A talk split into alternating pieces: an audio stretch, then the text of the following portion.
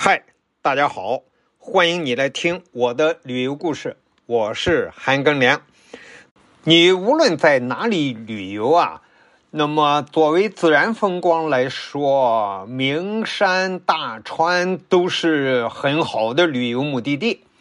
具体到欧洲来说呢，欧洲最美的河呀，就是多瑙河、莱茵河。那么欧洲最美的山呢？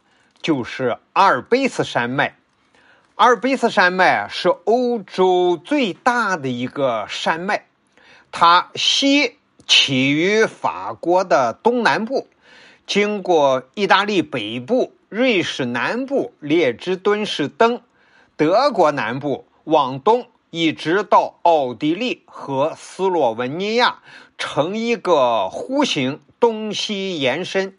直线距离啊，长约一千二百公里，宽大概是一百三十公里到二百六十公里，总面积呢在二十万平方公里多一点，平均的海拔是三千米左右。阿尔卑斯山脉呢分为西、中、东三段。西边呢是阿尔卑斯山脉最窄，而且是高峰最集中的一段，最高峰勃朗峰四千八百一十米，在法意边境。勃朗峰也是欧洲的最高峰。在欧洲，其他的山脉实际上都属于阿尔卑斯山脉的延伸部分，比如说。比利牛斯山脉就是西班牙那个地方啊，也是它的延伸。那么意大利这边呢，叫亚平宁山脉，更是阿尔卑斯山脉的延伸。向东南啊延伸是迪纳拉山脉，往东延伸是卡尔巴阡山脉。卡尔巴阡山啊，就是到罗马尼亚那边了。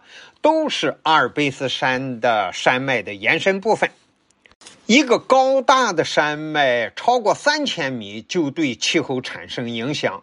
不要说阿尔卑斯山脉呢，有很多个超过四千米高度的山峰，尤其是东西向。走向的这个山脉啊，对南北这个山脉南北之间的气候的影响就特别的大，就像咱们中国的秦岭啊，秦岭南北的气候啊，差别非常大。那么在欧洲来说呢，阿尔卑斯山脉呢，也是在南边就是地中海式气候，在阿尔卑斯山北面呢，就是温带大陆性的气候。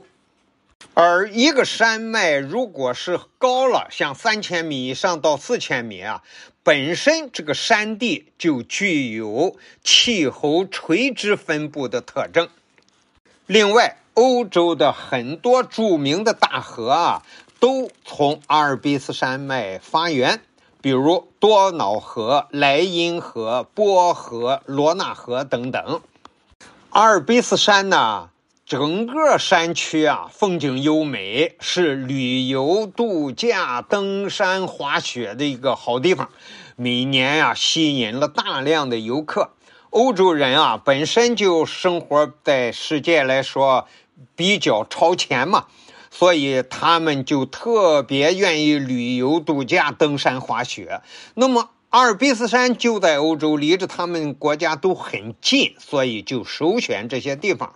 那么这个呃山区呢，就出现了一些很漂亮的城镇，比如在法国啊有格勒诺布尔，奥地利啊有因斯布鲁克，意大利啊有博尔扎诺等等啊，都是很著名的旅游胜地，旅游的出现的城镇。阿尔卑斯山先讲到这儿，感谢你的收听，咱们下集再见。